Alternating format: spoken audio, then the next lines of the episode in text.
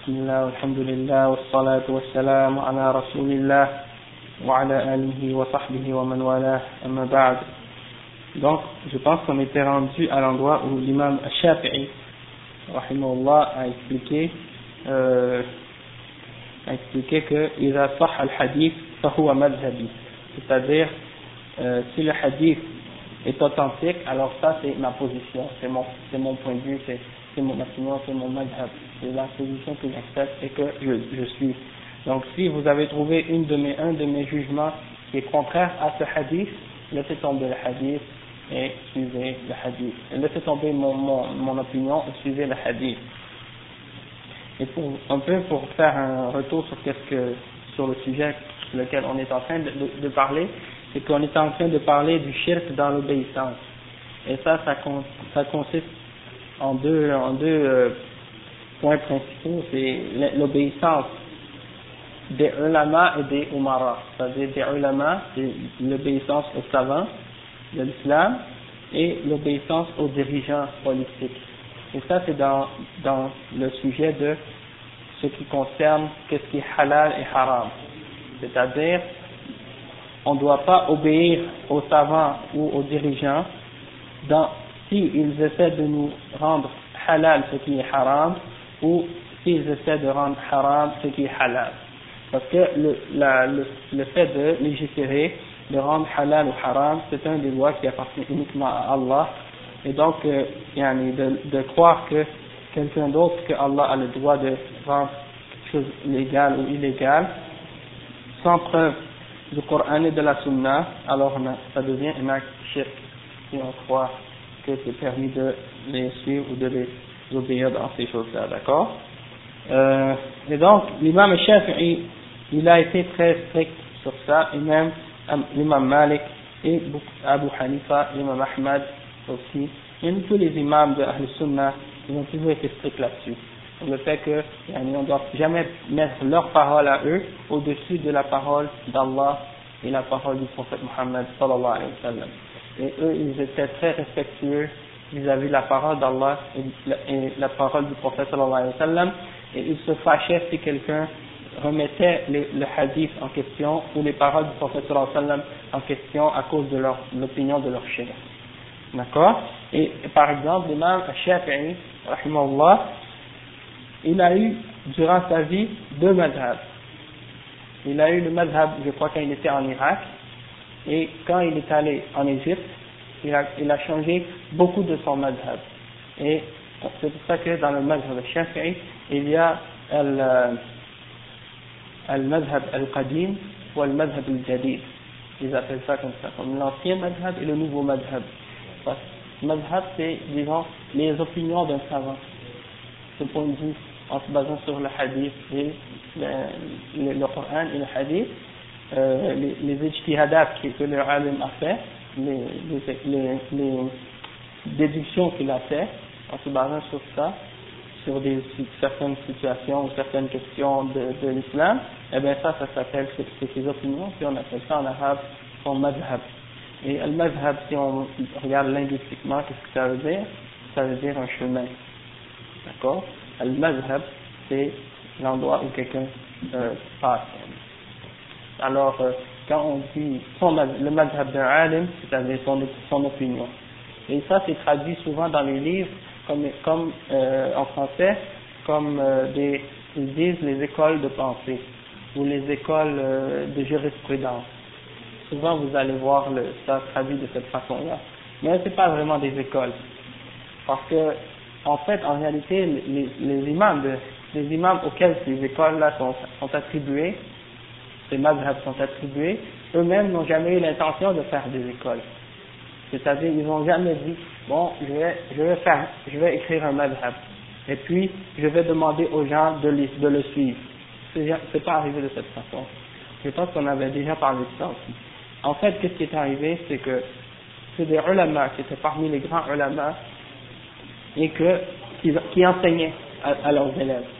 Leurs élèves écrivaient leurs, leurs opinions, les hadiths qu'ils citaient et les explications de, ces savants-là, ils les mettaient en, sur papier, les notaient, et puis, après leur mort, ils allaient et ils partaient les enseigner ailleurs, à d'autres, à d'autres parties du monde.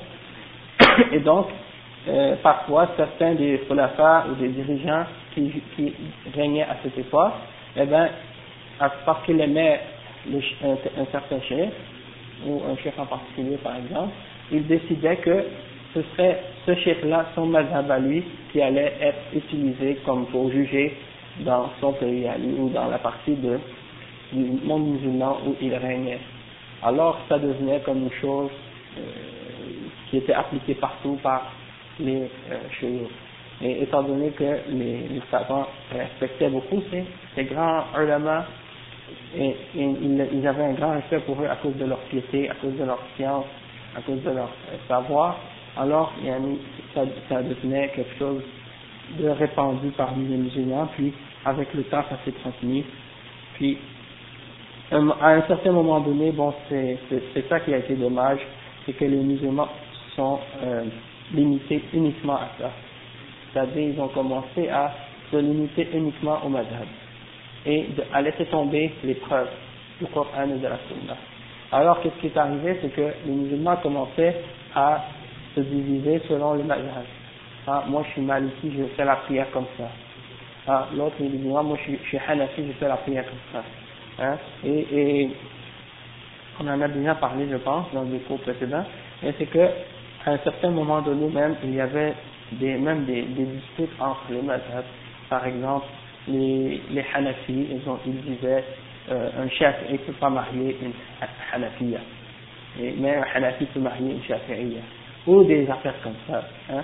Donc, euh, parce que, parce que eux disaient, ben, selon, selon leur madhab, faire la prière de telle façon, c'est permis, mais pour nous, s'il manque cette condition-là, la prière n'est pas acceptée, et donc, d'après, d'après nous, euh, ces gens-là, ils ont des erreurs, on ne peut pas euh, accepter ça. Donc, ils commencent à faire des disputes, même à certains moments, certains musulmans d'un madhab ne voulaient pas prier derrière les musulmans de notre madhab. Parce que, par exemple, ils disaient, eux, ils ne respectent pas certaines de nos conditions, ou des choses comme ça. Et ça, c'est des choses que les, ulama même auxquels ces, ces, ces sont attribués ont toujours interdit et ont toujours averti les musulmans de ne pas tomber dans ces choses-là. Mais malheureusement, ça c'est arrivé à certains moments de, l'histoire. Et puis, c'est pour ça que, alhamdoulilah, il y a toujours eu des ulama qui sont venus pour ramener les gens aux bases et pour dire la source de l'islam, la base de l'islam, c'est de suivre le Coran ou le Sunnah et puis s'il y a des différences, on doit respecter le verset dans lequel Allah subhanahu il explique, il dit, يا أيها الذين آمنوا أطيعوا الله وأطيعوا الرسول وأولي الأمر منكم فإن تنازعتم في شيء فردوه إلى الله والرسول إن كنتم تؤمنون إن كنتم تؤمنون بالله واليوم الآخر ذلك خير وأحسن تأويلا وعليكم السلام ورحمة الله وبركاته Qu'est-ce que ça signifie ce verset? Ça signifie, Allah il dit, ô les croyants, obéissez à Allah et obéissez aux messagers et obéissez à ceux d'entre vous qui détiennent l'autorité. Et si vous vous disputez en quoi que ce soit, si vous vous disputez en quoi que ce soit, ramenez-le à Allah et à son messager. Ramenez-le à Allah et à son messager. Si vous croyez à Allah et au jour dernier. Et après, Allah dit Ce sera meilleur pour vous et une meilleure conclusion. Meilleure explication. Et puis, et puis si on, réfléchit un peu sur le sens de cette ayah, on va comprendre que Allah dans le verset, il commence par dire on les croyants, c'est-à-dire il s'adresse à ceux qui croient à Allah. Et après il dit obéissez à Allah et il répète encore le verbe obéissez devant le, le messager, Allah, obéissez à Allah, obéissez au messager, mais quand il dit aux, euh, aux gens qui détiennent l'autorité parmi vous, il ne répète pas le verbe d'obéir à l'impératif. Et donc, à partir de ça, les ulama, ils ont dit, quand Allah il mentionne les gens qui détiennent l'autorité, il n'a pas mentionné devant leur, euh, nom, euh, devant ce nom, le verbe, le verbe obéir à l'impératif. Alors ça, ça implique que l'obéissance à autre que Allah et son messager est limitée par ce qui est dans le Coran et la Sunna. C'est-à-dire, Allah nous ordonne d'obéir aux gens qui détiennent l'autorité parmi nous, c'est-à-dire les ulama et les savants, et les ulama et les hukam, et les dirigeants. Mais, s'il nous ordonne quelque chose qui est contraire à l'islam, on ne doit pas les obéir. C'est pour ça que Allah n'a pas répété devant il n'a pas répété le verbe pour dire d'obéir. Donc ça veut dire leur obéissance est limitée par l'obéissance d'Allah et de son messager. C'est la même chose par exemple pour une femme, si son mari lui ordonne de faire quelque chose qu'Allah a interdit pour son messager, eh bien elle n'a pas le droit de l'obéir. Ou la même chose pour un enfant vis-à-vis de ses parents. Si les parents demandent aux enfants de faire quelque chose qui est interdit dans l'islam, alors dans ce cas-là, l'enfant n'a pas le droit d'obéir. Donc, c'est un des principes de l'islam. Et après, Allah il dit Si vous avez une dispute en quoi que ce soit, que ce soit il des grandes questions de la religion ou des questions plus spécifiques qui sont plus simples, ok, ou que ce soit des choses de la dunya ou que ce soit des choses de la religion,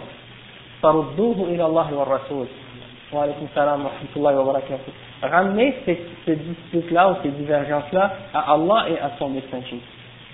Hein? Ça, c'est un ordre d'Allah. Et les ulama de tafsir, ils ont dit, ramener les, divergences à Allah et à son messager, c'est-à-dire à, Allah, c'est au Coran, et au messager, c'est-à-dire à la sunna du prophète sallam après sa mort. Hein? Et donc, Allah, il met une condition, après c'est, si vous croyez en Allah et au jour dernier. Donc, c'est-à-dire ceux qui ne ramènent pas leur dispute à Allah et à son messager, eh bien, ils ne sont pas vraiment croyants à Allah et au jour dernier. C'est une condition dans la foi. Hein? Donc, ça c'est l'attitude des ulama. et qu'est-ce qu'ils font les ulama quand ils ont une divergence? S'il y a une, différence d'opinion, eh bien c'est ce qu'ils font. Ils retournent au Coran et à la Sunna et ils essaient de trouver une opinion qui est plus proche de la vérité et ils la suivent. C'est ça la, la, la, la, façon que les éléments ont fait. Et comme je vous avais donné l'exemple la dernière fois, avant de partir, on avait cité l'exemple de lorsque l'imam Malik, rahimahullah, non pas l'imam Malik, hein, je m'excuse, mais c'est un rapport avec le madhab Maliki, c'est pas l'imam Malik, c'est que lorsque quelqu'un rentre à la mosquée, lorsque l'imam fait son khutbah, hein, le prophète sallallahu alayhi wa sallam a dit à l'homme qui est rentré en retard, ou qui rentrait après le début du khutbah et qui s'était assis sans faire deux rak'at, il a dit est-ce que tu as fait deux rak'at Et l'homme a dit non, alors il a dit lève-toi et fais deux rak'at. Donc il a fait deux rak'at. Mais dans un hadith, un autre hadith, le prophète sallallahu alayhi wa sallam avait dit lorsque quelqu'un d'entre vous entre et que l'imam fait son khutbah, alors qu'il fasse deux rak'at qui sont rapides. Il ne doit pas euh, prendre trop de temps pour les faire. Et le prophète sallallahu a aussi dit إذا دخل أحدكم المسجد فلا يجلس حتى فلا يجلس حتى يصلي ركعتين. Il ne doit pas s'asseoir avant d'avoir fait deux rak'at lorsqu'il rentre dans la mosquée. Donc ça c'est euh, euh, une chose qui est connue dans les hadiths et tout ça. Mal, malgré tout, malgré toutes ces preuves, il y a, il y en a des, dans les livres de euh, Mazhab al-Maliki, il y en a des ulama qui ont dit que quand tu rentres à la mosquée, et que l'imam fait le khutbah, tu ne dois pas faire de rakat, tu dois t'asseoir. Donc ça c'est contraire à ces hadiths-là. Mais bien entendu, ils ont certains arguments qu'ils amènent, comme par exemple l'argument de dire que lorsque l'imam parle, euh, lorsque l'imam fait le khutbah et que toi tu viens et que tu fais deux rakats, et le prophète nous a interdit de parler durant le khutbah, donc si tu fais deux rakats, tu déranges, ou bien tu, tu, tu c'est comme si tu fais quelque chose au lieu d'écouter alors il ne va pas le faire. Sauf que, on peut, voir clairement dans ce cas-là qu'il est possible de mettre les deux hadiths ensemble. C'est-à-dire de voir que l'ordre du prophète de, ne pas parler durant le khutbah et de ne pas parler, de ne pas être occupé à faire autre chose. Et c'est un ordre qui est général. Sauf que si tu rentres et que tu dois faire deux rakats, il a spécifié que si l'imam est en train de faire le khutbah, il doit faire ses deux. Donc, il y a l'ordre général et il y a un autre qui, vient spécifier quelque chose de plus précis. Donc, tu dois prendre en considération ces, ces deux hadiths-là ensemble. Pas seulement prendre un et laisser l'autre de côté, pour, comme si en réalité tu essaies de faire euh, contradire un hadith avec l'autre. Et beaucoup de musulmans font des erreurs comme ça dans les compréhensions des, hadiths ou des ayats dans le Coran, parce qu'ils frappent un hadith contre l'autre, alors que les deux hadiths ne sont pas en contradiction. Mais c'est qu'il y en a un qui est plus spécifique et un autre qui est général. Et donc, c'est de cette façon-là que yani, certains ulama essaient de euh, réconcilier des hadiths qui apparaissent contradictoires. D'accord? Et puis il y a d'autres méthodes, il y a d'autres euh, moyens aussi, mais il y nous là c'est juste pour montrer cet exemple-là en particulier. Euh, après, on avait vu l'exemple de l'imam Shafi'i lorsqu'il a dit إذا خالف قولي قول قول إذا خالف قولي قول رسول الله صلى الله عليه وسلم فاضربوا بقولي عرض الحائط donc si ma parole est contraire est en contradiction avec la parole du prophète sallallahu alayhi wa sallam lancez-la contre le mur et laissez tomber ma parole et suivez la parole du prophète Sallallahu alayhi wa sallam وقال الإمام أحمد عجبت لقوم عرفوا الإسناد وصحته يذهبون إلى رأي سفيان والله تعالى يقول فليحذر الذين يخالفون عن أمره أن تصيبهم فتنة أو يصيبهم عذاب أليم. الإمام أحمد رحمه الله dit je suis étonné de, de voir certaines personnes qui ont connu l'isnad, qui ont connu la, la chaîne des narrateurs d'un hadith. Dans, le, dans chaque hadith, nous on les mentionne pas parce que c'est pas vraiment une nécessité pour nous, mais pour les savants du hadith, quand ils mentionnent le hadith, ils mentionnent tous les narrateurs qui l'ont rapporté jusqu'au prophète Muhammad sallallahu alayhi wa sallam. Donc, Imam Ahmad il dit, je suis étonné de voir des gens qui ont connu l'islam du hadith, ils savent tous les narrateurs qui ont rapporté ce hadith et jusqu'au prophète sallallahu alayhi wa sallam, et ils connaissent son authenticité, c'est-à-dire ils connaissent l'authenticité du hadith. Mais malgré, malgré ça, ils laissent ce hadith et ils prennent l'opinion de Sufyan al-Thawri, un, un, autre des grands imams de cette époque. Hein? Après, le cheikh il dit, Wallah, يقول والله يقول فليحذر الذين يخالفون عن أمره أن تصيبهم فتنة أو يصيبهم عذاب أليم Ok, alors il a dit, Allah a dit à propos de ça, à propos de ceux qui, qui laissent tomber la parole du prophète sallallahu alayhi wa sallam, alors qu'ils savent, qu'ils doivent la suivre et qu'ils suivent quelque chose d'autre, le verset dans lequel Allah il dit qu'ils fassent attention ceux qui contredisent son ordre, l'ordre du prophète sallallahu alayhi wa sallam, qu'une fitna, qu'une épreuve les touche ou bien un châtiment douloureux. Et la fitna, dans ce verset, c'est le chef qui, qui, de tomber yani, sur eux dans leur cœur et les égarer parce qu'ils ils contredisent la parole du prophète sallallahu alayhi wa sallam intentionnellement et ils suivent la parole d'autres que lui. Après, le, euh, le chef, il mentionne une parole d'Abdullah ibn Abbas يقول عبد الله بن عباس رضي الله عنهما يوشك أن ينزل, أن ينزل عليكم حجارة من السماء أقول قال رسول الله صلى الله عليه وسلم وتقولون قال أبو بكر وعمر et ça, ça nous montre vraiment comment les ulama, comment les salafs, parmi les sahaba et ceux qui étaient après eux, comment ils avaient une, une honneur, un amour pour la sunna et une jalousie pour la sunna. Par exemple, on voit euh, Abdullah ibn Abbas qui dit, euh, je crains que des tombes, des, pierres tombent sur, du ciel sur vous. Je vous dis, euh, Rasulullah sallallahu alayhi wa sallam a dit quelque chose et vous, vous me répondez, Abu Bakr et Omar en voulant dire, comment vous pouvez me répondre quelque chose alors que je vous dis, c'est le messager d'Allah qui l'a dit. C'est comme aujourd'hui, souvent ça arrive à quelqu'un qui lui dit, euh, le prophète a dit quelque chose. Et là, il se répond, oui, mais Cheikh Soufiane, il a dit telle, telle chose. Hein? Donc là, euh, Abdullah, Abdullah ibn Abbas, qui est un des Sahaba, il, il répond ça, mais à propos d'Abu Bakr Omar, la même chose. Et je pense que c'était une question sur le, le, le, le hajj. Certaines personnes demandaient est-ce qu'on doit faire le hajj tamattu ou bien le hajj euh, qiran ou un autre ifrad? Il y a trois sortes de hajj qu'on peut faire, tamattu. Et le prophète sallallahu alayhi nous a toujours euh, incité à faire le hajj tamattu. C'est-à-dire, tu fais le hajj, quand tu arrives là-bas, tu fais l'umrah et tu enlèves ton ihram. Et là, tu attends au premier jour de hajj pour remettre ton ihram. Mais il y a une autre, il y autre sorte de hajj, quand tu mets l'ihram, tu dois la garder jusqu'à la fin.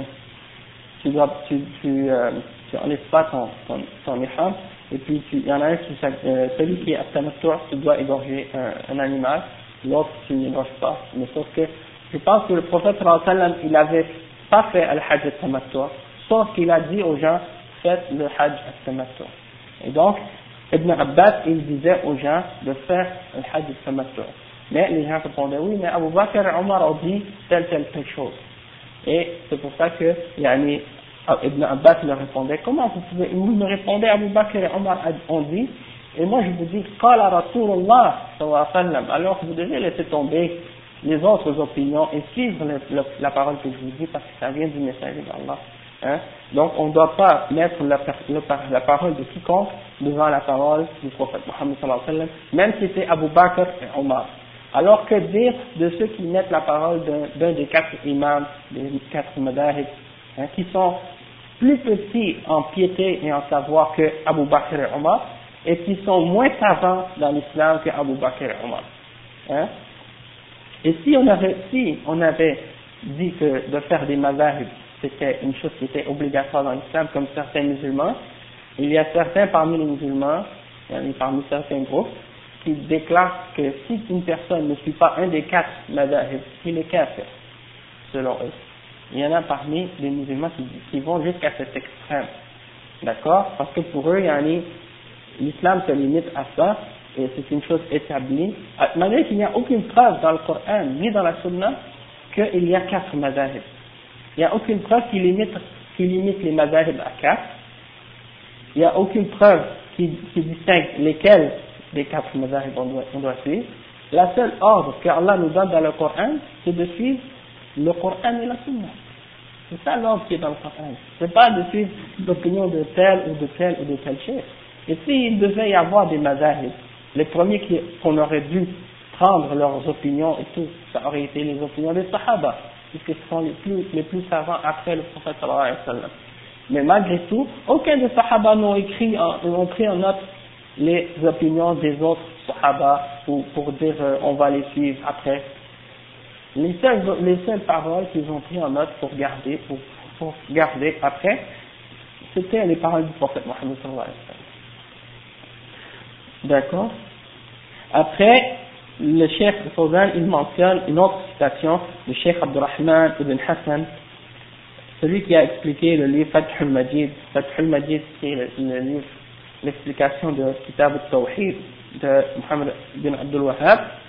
Donc, il dit, فالواجب على كل مكلف إذا بلغه الدليل من كتاب الله وسنة رسوله وفهم معنى ذلك أن ينتهي إليه ويعمل به وإن خالفه من خالفه donc le cheikh il dit donc l'obligation de chaque personne qui est pubère c'est-à-dire il a, il a atteint l'âge de la puberté qui, qui a sa raison c'est ça que quand on dit al-mukallaf dans l'islam c'est une personne qui a ses conditions il a atteint l'âge de la puberté il, est, il a sa raison et il a euh,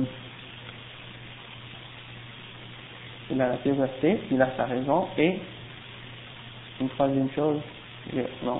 En tout cas, ça, disons que c'est les plus importants, mais il y en a une autre, mais je ne me souviens pas. Dans ce cas-là, il devient, il doit, il est responsable de ses actes. Hein. Donc, c'est ça, Al-Mukallaf, il est obligé, pour lui, ça devient obligatoire à ce moment-là de respecter les ordres d'Allah. S'il n'est pas encore cubain, il est encore un enfant, et pour lui, les, actions ne commencent pas encore à être écrites. Donc s'il il a perdu sa raison, ou s'il dort, c'est ça. celui qui dort jusqu'à ce qu'il se réveille, celui qui est euh, un enfant jusqu'à ce qu'il ait sa puberté, et celui qui, est, qui a perdu sa conscience jusqu'à ce qu'il regagne son esprit, il, est, épargné. Mais en ce qui concerne les autres sont tous mukallafun, c'est-à-dire ils seront tenus pour compte. Alors il dit, lorsque cette personne-là, la, preuve du Coran et de la Sunna lui, vient, eh bien qu'est-ce qu'il doit faire? S'il a, et, et lorsqu'il a compris qu'est-ce que ça signifie, il a compris la signification de qu'est-ce que Allah lui ordonne dans le Coran et dans la Sunna, alors il doit s'y arrêter. C'est-à-dire il doit s'arrêter à, à ce qui est dans le Coran et dans la Sunna, et il doit agir en conséquence. Même si, peu importe qui d'autre l'a contredit ou a fait le contraire. Il ne doit pas regarder qui l'a contredit dans ce, qui vient du Coran et de la Sunna. Par exemple, euh, on va dire que tu as compris un hadith et un verset du Coran, ça t'est venu et c'est clair, et tu l'as compris selon ses règles et ses principes, eh bien peu importe quiconque d'autres a fait le contraire, eh bien tu ne dois pas et tu dois suivre le Coran et la Sunna. Après le chef il dit, il a un قال فيجب على من نصح نفسه إذا قرأ كتاب الله آه، إذا قرأ آه، كتب العلماء ونظر فيها وعرف أقوالهم أن يعرض أن يعرضها على ما في, في الكتاب والسنة فإن كل مجتهد من العلماء ومن تبعه وانتسب إليه يذكر دليله والحق في المسألة واحد والأئمة, والأئمة متابون على اجتهادهم فالمصنف فالمنصف يجعل النظر في كلامهم وتأمله طريقا إلى معرفة المسائل واستحضارها وتمييز الصواب من الخطأ بالأدلة التي يذكرها المستدلون ويعرف بذلك من هو أسعد بالدليل من العلماء فيتبعه فيتبعه نعم donc le chef qu'est-ce qu'il a expliqué ici c'est très, c'est très intéressant Et puis en même temps, ça m'a fait rappeler que je dois mentionner un point important aussi, c'est que lorsqu'on mentionne à propos des ulama euh, qu'ils ont fait par exemple des erreurs dans leur ijtihadat ou dans les points qu'ils ont expliqués de l'islam, wa alaykum salam wa rahmatullahi wa barakatuh, ça ne veut pas dire qu'on les dénigre. Et ça ne veut pas dire qu'on leur manque de respect. Et ça ne veut pas dire non plus qu'on rabaisse, les rabaisse dans leur niveau. Même si par exemple on peut dire parce que certaines personnes si on leur mentionne au sujet d'un alim par exemple, et on leur dit que ce que le alim a dit c'est une erreur, eh bien peut-être que quelqu'un va dire bon est-ce que toi tu connais mieux que ce alim? Par exemple souvent quelqu'un va demander ça. Euh, mais cette position de, du chef par exemple de tel imam elle est contraire au hadith ou au Coran. Eh bien il te répond et il dit est-ce que toi tu connais mieux le Coran que, ou le hadith que tel imam? Eh bien, eh bien, c'est comme, c'est sûr que je connais pas, ou quelqu'un d'autre connaît pas mieux le Coran ou le hadith que cet imam. Sauf que cet imam, il n'est pas infaillible, il peut se tromper. D'accord? Et pas seulement ça, c'est que le prophète Mohammed sallallahu alayhi wa sallam, il connaît mieux le Coran que cet imam. Et nous, on se base sur, le prophète sallallahu alayhi wa sallam. Donc c'est de cette façon qu'on peut comprendre que c'est pas pour manquer de respect envers le alim, mais c'est surtout parce qu'on a plus de respect pour la vérité que pour quiconque ou quoi que ce soit. Et en même temps aussi, c'est que le prophète sallallahu alayhi wa sallam, il a expliqué dans un hadith que إذا اجتهد الحاكم فأخطأ فله أجر وإذا أصاب فله أجران donc le prophète sallallahu il a expliqué, il a dit lorsque quelqu'un fait euh, le mujtahid, il fait un mujtihad, il fait un jugement sur une, question en particulier et qu'il a et qu'il se trompe, il a une récompense. Mais s'il a la bonne réponse, il a deux récompenses. Donc, peu importe qu'il se trompe ou qu'il ait une bonne euh, décision, eh ben, il est récompensé dans les deux cas. Et pourquoi Allah euh, pourquoi le prophète a mentionné qu'il est récompensé dans les deux cas? C'est parce que yani, le alim, s'il était puni pour son erreur, eh bien, il n'y a aucun alim qui oserait même essayer de faire une opinion. Ils auraient peut-être eu peur de, faire une erreur. Alors, ils sont récompensés s'ils se trompent pour l'effort qu'ils ont fait, avec la bonne intention.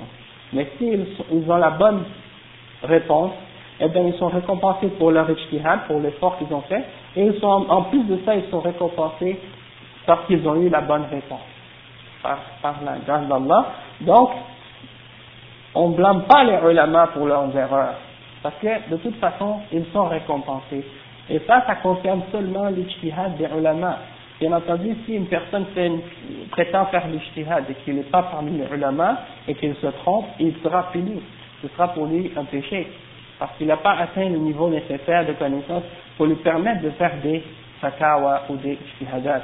Mais si quelqu'un est vraiment parmi les ulama et qu'il fait un et qu'il se trompe, eh bien, il sera récompensé, même s'il a fait une erreur.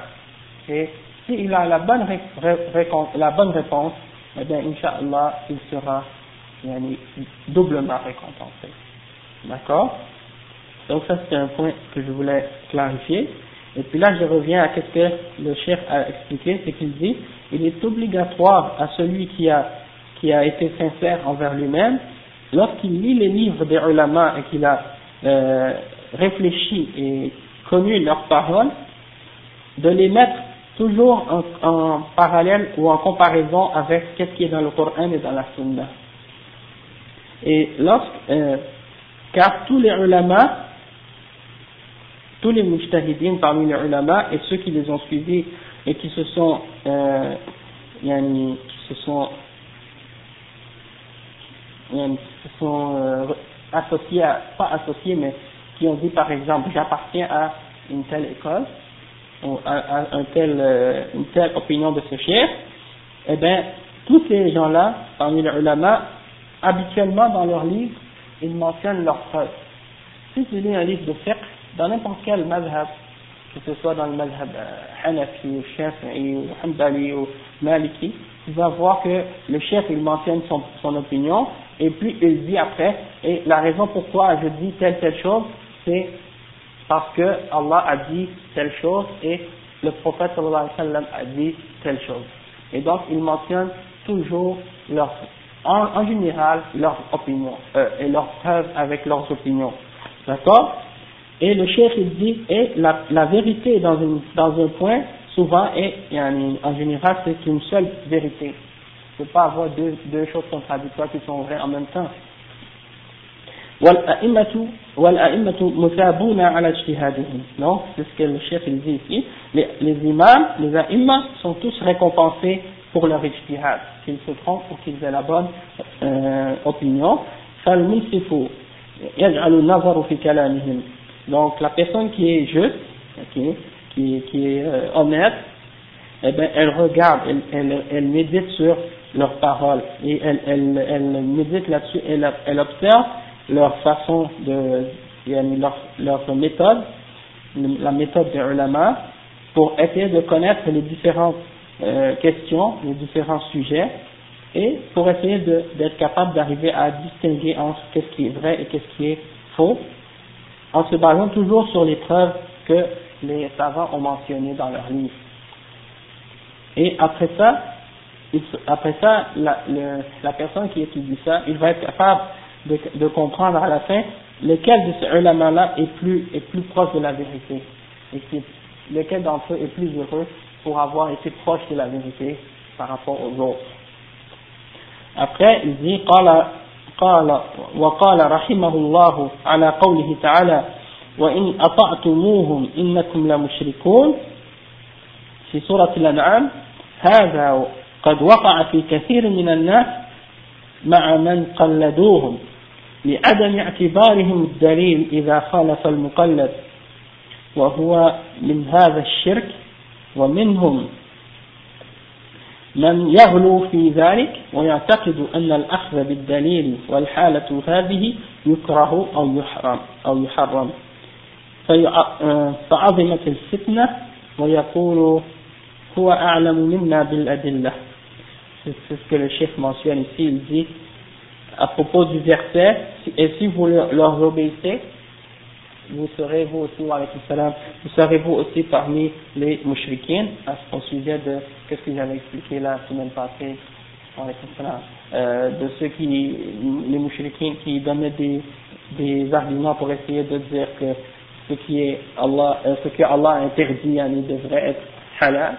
Alors, Allah a dit si vous, leur, si vous les obéissez dans, dans ça, eh bien, vous allez devenir vous aussi des mouchriquins parce que vous allez rendre halal ce que Allah a rendu haram.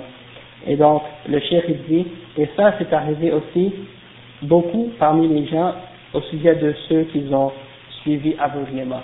Hein? Taqlid, c'est un terme qu'on lit dans euh, les livres de Usul Et taqlid, ça veut dire quoi? Ça veut dire suivre les paroles de quelqu'un sans aucune preuve. Suivre les paroles d'un alim ou d'une personne sans, sans savoir sa preuve, la preuve sur laquelle il s'est basé. D'accord? Et donc, après le chef il dit, euh, donc c'est arrivé, donc euh, parce qu'ils ne prennent pas du tout en considération la preuve la preuve yani quand euh, lorsque le alim a fait une erreur. Et il dit ça ça, rentre dans le shirk. Et il y a parmi euh, parmi ces exemples là d'extrémistes celui qui croit que de prendre la preuve est une chose qui est détestable ou interdite.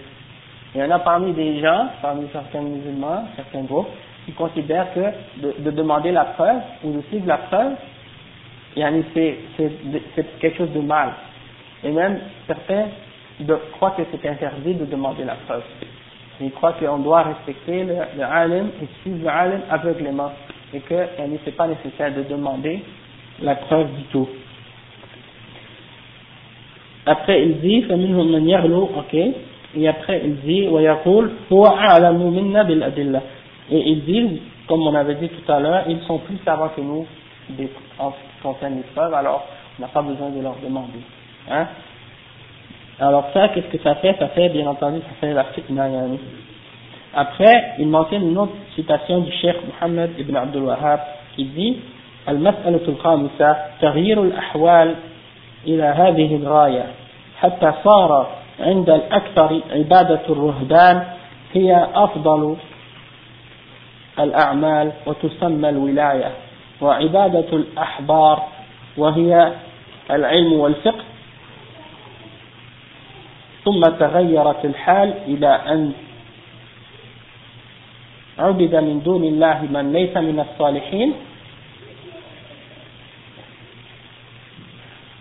وعبد بالمعنى الثاني من هو من الجاهلين.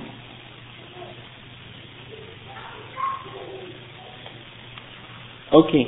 Le chef, qu'est-ce qu'il dit? Il dit, il mentionne des, cas, puis là, il était arrivé au cas numéro 5, mais il a cité à partir de ce point-là, il a dit, l'État euh, a changé, les, les, les, choses ont changé à un tel point que, pour la plupart des gens, l'adoration des, moines est, est, la meilleure des actions, et ils appellent ça la sainteté comme on en a parlé beaucoup de fois, les gens qui considèrent que certaines personnes sont saintes, ont atteint un niveau de wali, sont devenus des saints. Et après, il dit, wa ibadatul ahbar, c'est-à-dire, il considère que l'adoration des, des moines, ceux qui s'éloignent de tout, qui se limitent seulement à l'adoration, mais ils n'ont aucune connaissance, il croit que l'important c'est seulement d'adorer Allah, c'est-à-dire de s'éloigner puis de rester juste pour prier, jeûner et tout, et qu'il il, délaisse complètement la science de l'islam, et les autres, yani, qui croient que l'adoration des al-ahbar, les, les, les, rabbins, comme les, les juifs, c'est uniquement la science et le fiqh, l'étude. Alors, qu'est-ce qui est arrivé à partir de ce moment-là, quand les gens ont distingué entre l'ibada et l'ilm, ils ont fait une sorte de distinction entre la science et l'adoration. Ils ont dit ceux-là sont des walis et ceux-là sont des faqih. Ils ont commencé de faire une, séparation entre le ilm et l'ibada. Et là, c'est arrivé au point où les gens commençaient à adorer autre que Allah. Et ils ont dit que celui qui adore autre que Allah, أن من دون أن إلى أن تغيرت الحال إلى أن عبد من دون الله من ليس من الصالحين c'est-à-dire ils ont adoré en dehors d'Allah ceux qui, qui, ne sont même pas parmi les salihin, c'est-à-dire parmi ces gens-là qui ont déclaré être des awliya, il y en a parmi eux qui ne sont même pas des salihin. Mais même s'ils étaient des salihin, c'est interdit de les adorer. C'est pour ça que ici, là, je ne comprends pas exactement ce que le chef voulait dire. Mais d'après ce que je comprends, je pense que c'est ça. Et après, il dit, وعبد بالمعنى الثاني من هو من الجاهلين.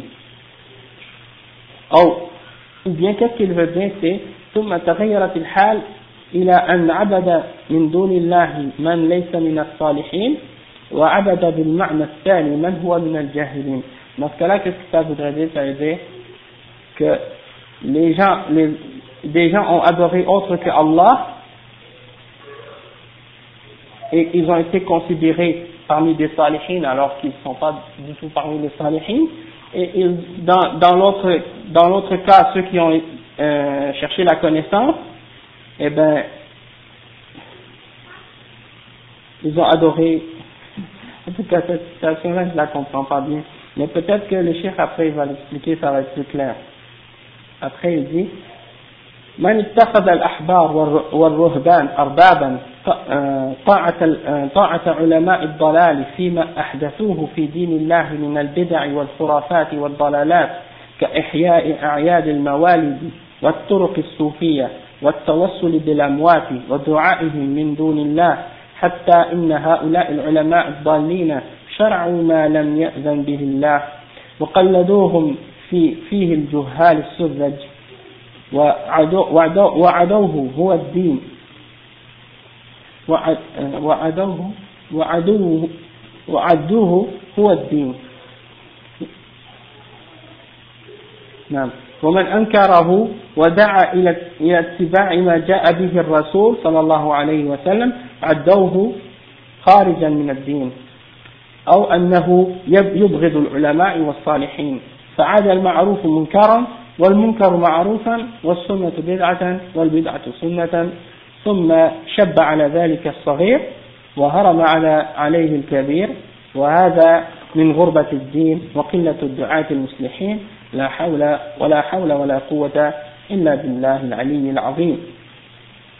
Donc le chef il mentionne, il, il, il explique un peu la situation, qu'est-ce qui se passe dans, actuellement dans le monde musulman, Euh, que les gens ont pris justement les, les, moines et les rabbins comme des seigneurs en dehors d'Allah en, en, obéissant aux savants de l'égarement, c'est-à-dire ceux qui ont inventé dans la religion d'Allah des innovations, des bid'ah et des khurafat et des superstitions et des égarements, comme par exemple de faire euh, célébration des, des, des, de la fête de naissance des, des saints ou du prophète sallallahu alayhi wa sallam, euh, comme par exemple les, les soufia, les voix des, soufis, de, des de, de, chercher les intercessions des morts, de, de, leur demander, de demander à Allah par, par eux, de, de faire des doigts à autre que Allah subhanahu Et il dit même parmi ces égarés-là, qui se déclarent des ulama, ils ont même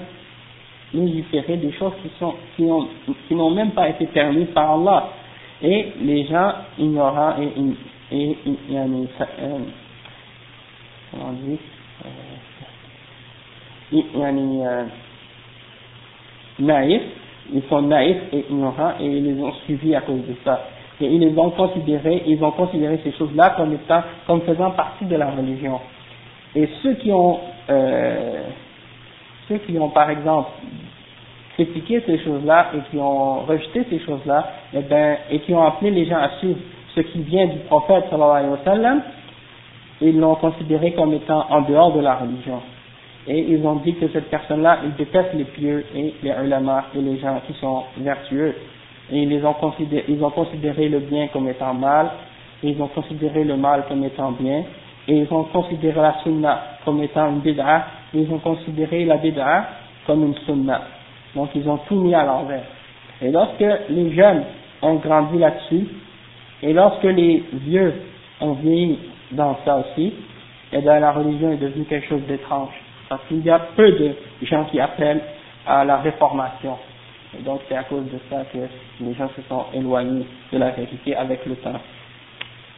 Et, et ça c'est une chose importante parce que souvent les gens, c'est l'éducation sur laquelle ils ont grandi qu'ils gardent.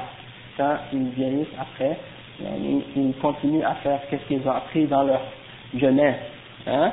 Et puis, c'est pour cette raison-là que c'est important maintenant d'essayer d'avoir de, une génération, Inch'Allah, dans laquelle il y aura un plus grand nombre de musulmans qui vont être éduqués sur la voie des premiers musulmans.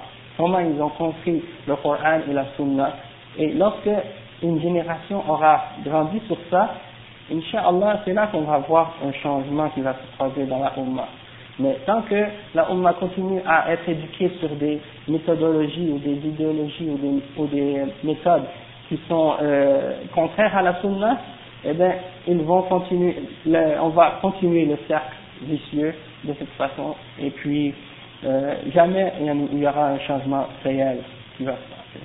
D'accord? Donc, euh, il y a plein de groupes maintenant qui sont sur le, dans le monde musulman ils ont des façons d'éduquer les jeunes, d'éduquer les enfants, d'éduquer les jeunes et de leur enseigner l'islam. Mais malheureusement, ils se retournent jamais au Coran et à la Sunna.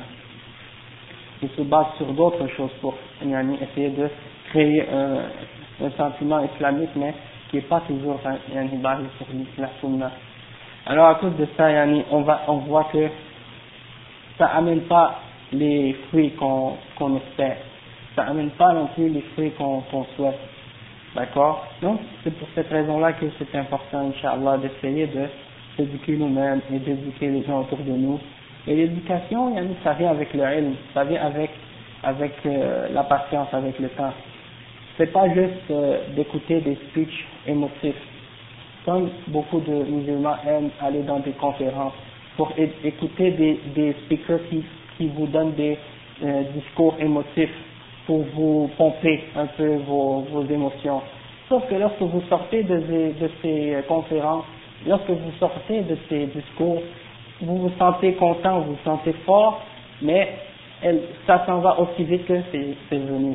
Parce qu'il n'y a rien de constant, il n'y a rien de ferme, il n'y a rien de solide dans ces discours-là.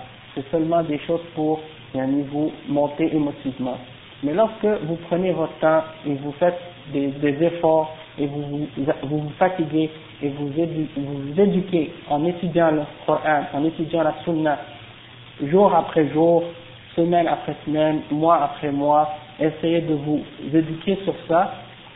Et puis, c'est pas quelque chose qui vient juste parce qu'il y, a une, cause ou un effet, une chose qui se passe dans le monde, par exemple, euh, on a bombardé l'Irak, alors là, la personne se lève, il fait un discours émotif, pendant une heure, il vous pompe avec plein d'émotions, et là c'est terminé, là vous êtes prêt, vous dites Allahu Akbar, mais après, deux semaines après, c'est fini.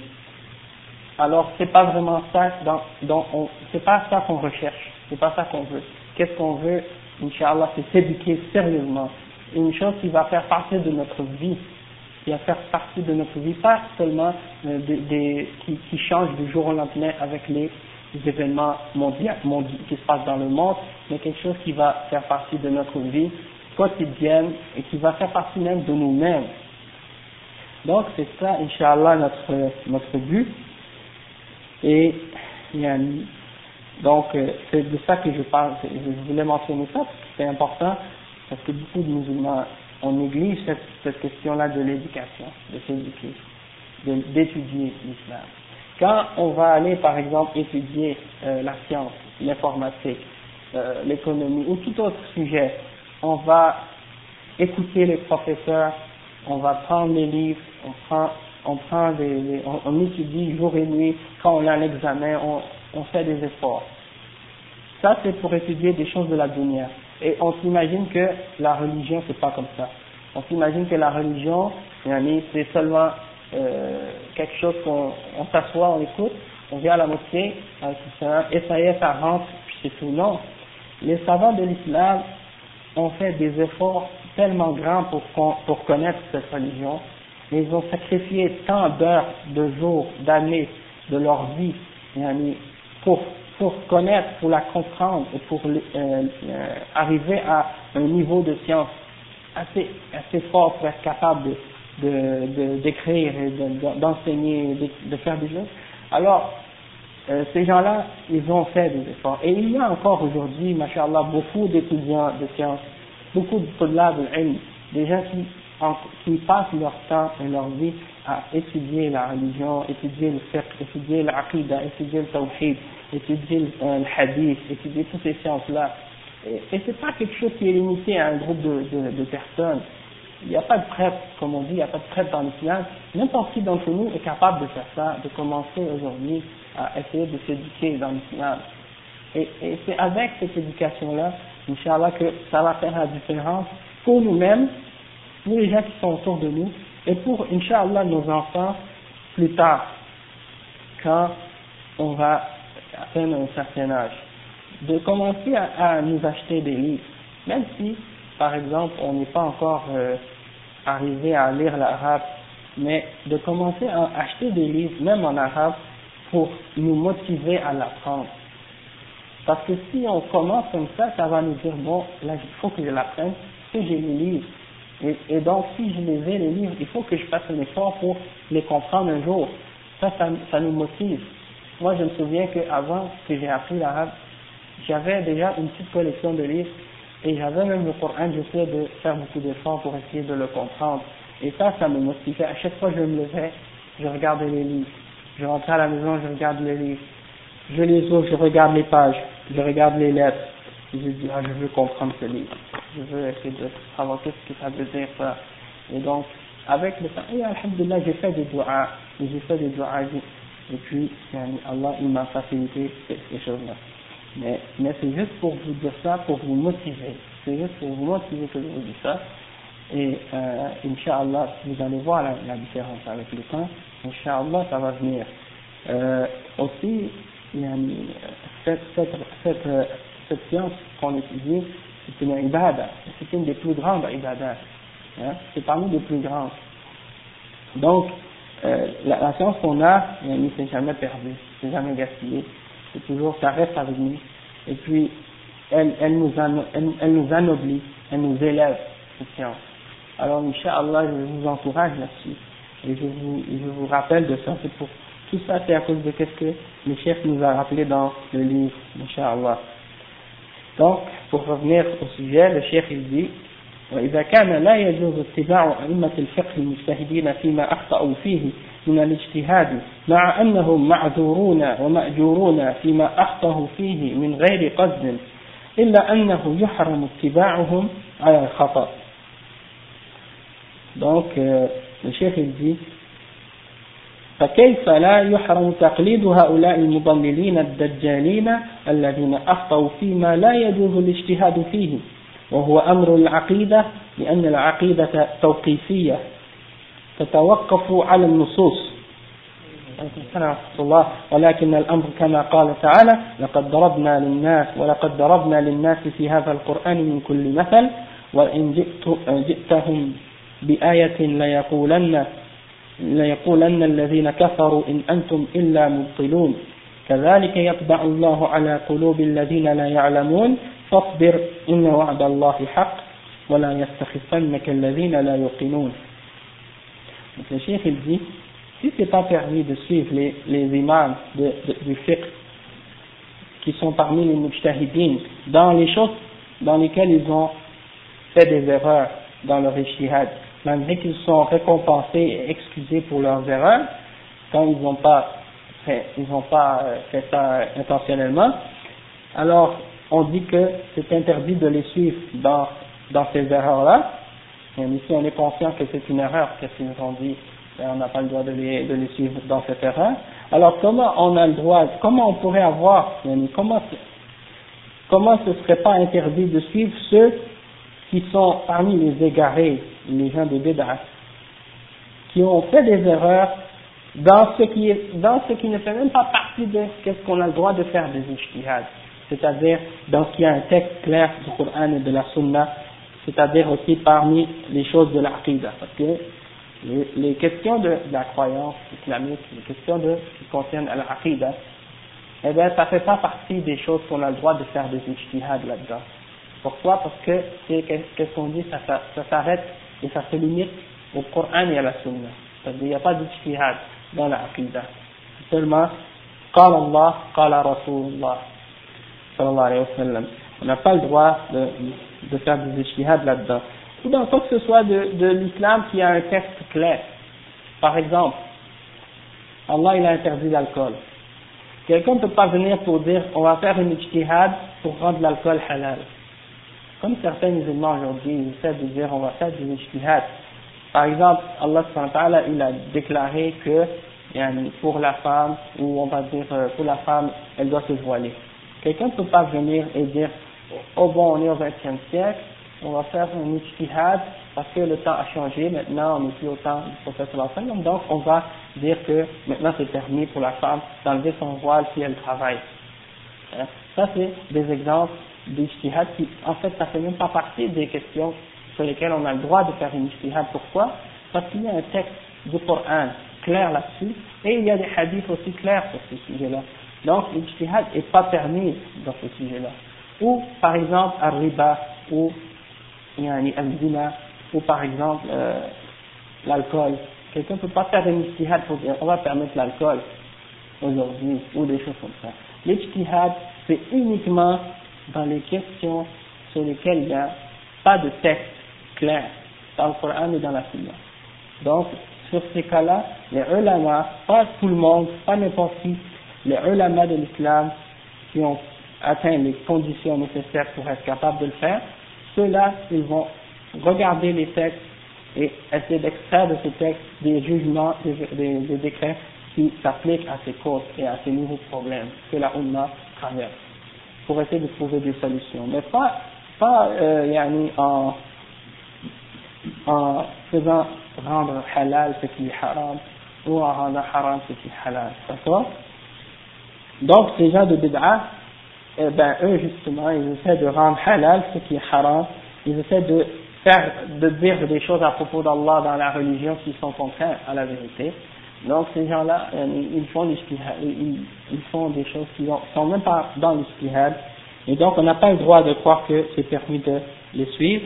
Et le chef, il donne un exemple dans le Coran et, on a, et, il dit à propos un verset dans lequel Allah dit et on a euh, donné un exemple pour les gens dans le Coran, des exemples sur toutes choses. Et si on vient, si tu viens aux kuffars, à ceux qui n'ont pas cru en Allah, si tu leur viens avec un verset ou une preuve, eh bien, eux, ils diront, les, les kuffars, ils vont dire, vous n'êtes seulement que des gens dans l'erreur ou des choses comme ça. Donc, Allah il dit ensuite, c'est de cette façon-là que Allah a scellé le cœur des gens qui ne savent pas. Alors, soit,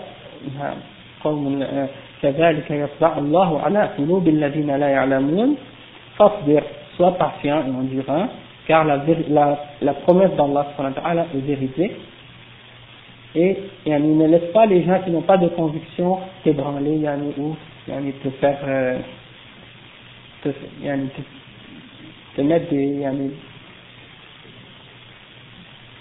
te rabaisser ou quoi que ce soit yani, reste ferme sur la vérité Et après le chef il dit وإلى جانب هؤلاء المغرقين في التقليد الأعمى في الأصول والفروع إلى جانبهم جماعة أخرى على النقيض على النقيض منهم ترى وجوب الاجتهاد على كل أحد ولو كان جاهلا ولا يحسن قراءة القرآن ولا يعرف شيئا من العلم ويحرفون النظر في, في كتب الفقه ويريدون من الجهال أن يستنبطوا الأحكام من الكتاب والسنة. وهذا تطرف شنيع وخطر هؤلاء على المسلمين. لا يقل عن خطر الفريق الأول وإن لم يزد عليه. وخير الأمور الوسط والاعتدال بأن لا نقلد الفقهاء تقليدا أعمى ولا نزهد بعلمهم ونترك أقوالهم الموافقة للكتاب والسنة. بل ننتفع بها ونستعين بها على فهم الكتاب والسنة لأنها ثروة ثروة علمية ورصيد فقهي عظيم يؤخذ منه ما وافق الدليل ويترك ما خالف الدليل كما كان السلف الصالح يفعلون ذلك خصوصا في هذا الزمان الذي تقاطرت فيه الهمم وفشى فيه الجهل. فالواجب الاعتدال بلا إفراط ولا تفريط ولا غلو ولا تساهل ونسأل الله عز وجل أن يهدي ضال المسلمين ويثبت أئمتهم وقادتهم على الحق إنه سميع مجيب Donc le chef il dit, il l'explique, parce que comme on a expliqué tout à l'heure, je vous ai dit que il y a parmi des ulama qui ont dit que c'est interdit de ne pas suivre un des quatre madahib. D'accord? Et on a vu que qu'est-ce qu'ils ont dit, c'est une erreur. Et la raison pourquoi ils ont interdit aux musulmans de sortir des quatre madahib, c'est parce qu'ils ont peur de qu'est-ce que le cheikh va mentionner tout de suite maintenant. En fait, le cheikh, je vais vous expliquer ce qu'il a dit et après on va revenir à ce qu'il vient de vous expliquer. C'est parce que le cheikh il dit, dans l'autre extrême de ce groupe dont on vient de parler, des gens qui, qui interdisent, euh, qui obligent les gens à suivre aveuglément les paroles des, des ulama, il y a un autre groupe qui, qui disent que c'est obligatoire à tout musulman de faire l'ijtihad, même s'il est ignorant, et même s'il ne peut même pas lire le Coran, il croit que c'est obligatoire pour chaque musulman de faire des ijtihad d'eux-mêmes, et de, ne jamais regarder dans ce que les ulama de l'islam ont écrit sur le fiqh ou quoi que ce soit d'autre. Il de se baser seulement sur leurs raisons et de, juger d'après leur opinion personnelle. Et ils veulent yani, dire aux gens ignorants qu'ils sont capables de faire sortir au extérieur des jugements et des décrets yani, du Coran et de la Sunna sans yani, avoir aucune référence ou de se, de se référer aux paroles des ulama de l'islam. Et ça c'est une forme d'extrémisme yani, euh, très, très grave, et c'est un le danger de ce groupe, et n'est pas moins, n'est pas moins grand que le danger du premier qu'on a mentionné tout à l'heure. Même parfois, il peut être plus grand encore. Et, et, ça, cet exemple-là, c'est l'exemple des gens aujourd'hui qui, qui se disent, soit qu'ils se disent modernistes, ou qu'ils se disent laïcs, et des fois, ils se prétendent être des réformateurs. Hein? Ils se prétendent être des réformateurs alors qu'ils n'ont rien à voir avec la réformation. Parce que réformateur dans l'islam, ça veut dire quelqu'un qui ramène les gens à la sunna qu'ils avaient délaissée. Mais ça ne veut pas dire des gens qui essaient de changer l'islam pour faire plaisir ou pour euh, être en accord avec les non-musulmans ou quoi que ce soit d'autre. D'accord? Alors il dit le danger de ces gens-là est aussi grand que le danger des premiers et même qu'il peut être aussi, qu'il peut être encore plus grand. Il dit le, le mieux c'est d'être dans la, euh, oui dans le milieu, dans le milieu et comme on dit par exemple d'être modéré, c'est-à-dire ni dans un extrême ni dans l'autre. Aujourd'hui, quand les gens, certains musulmans qui se disent modérés, en réalité sont des extrémistes. C'est-à-dire, l'extrémiste c'est quoi?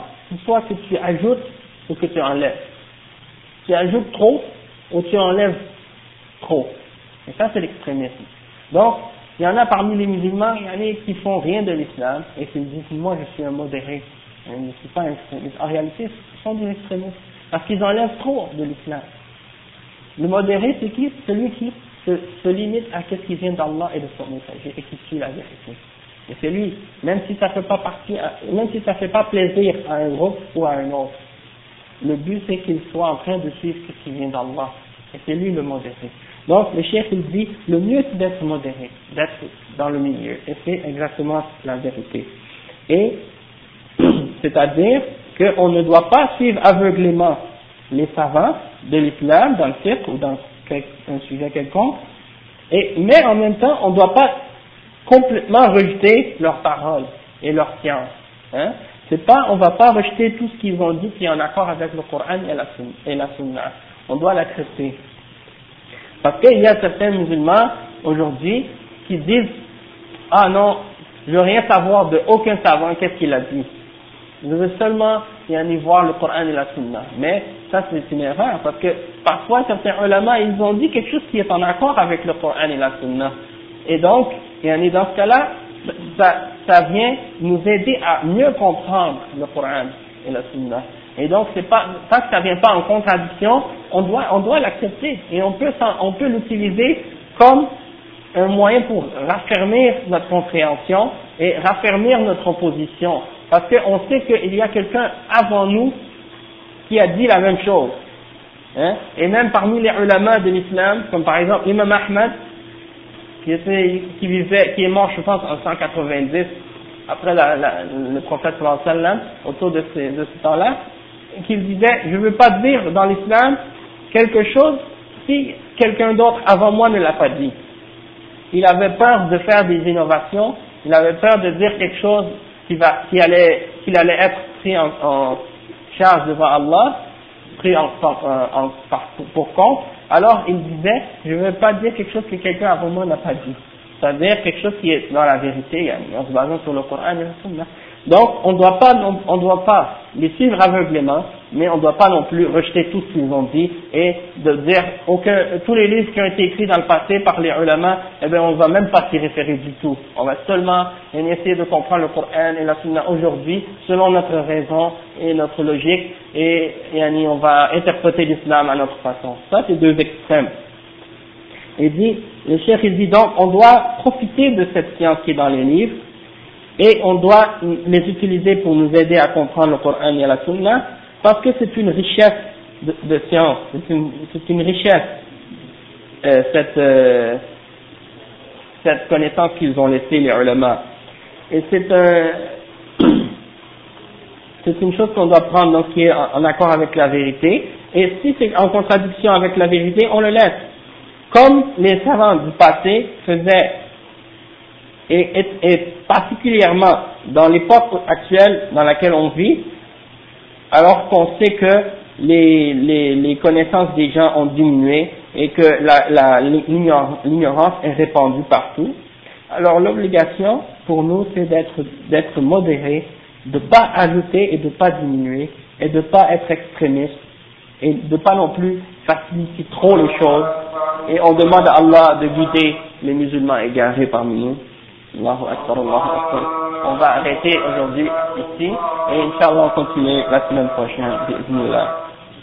Allahu Akbar, Allahu Akbar. وإياكم إن شاء الله. أشهد أن لا إله إلا الله.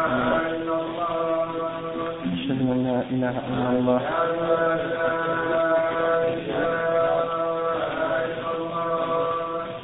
أشهد أن لا إله إلا الله.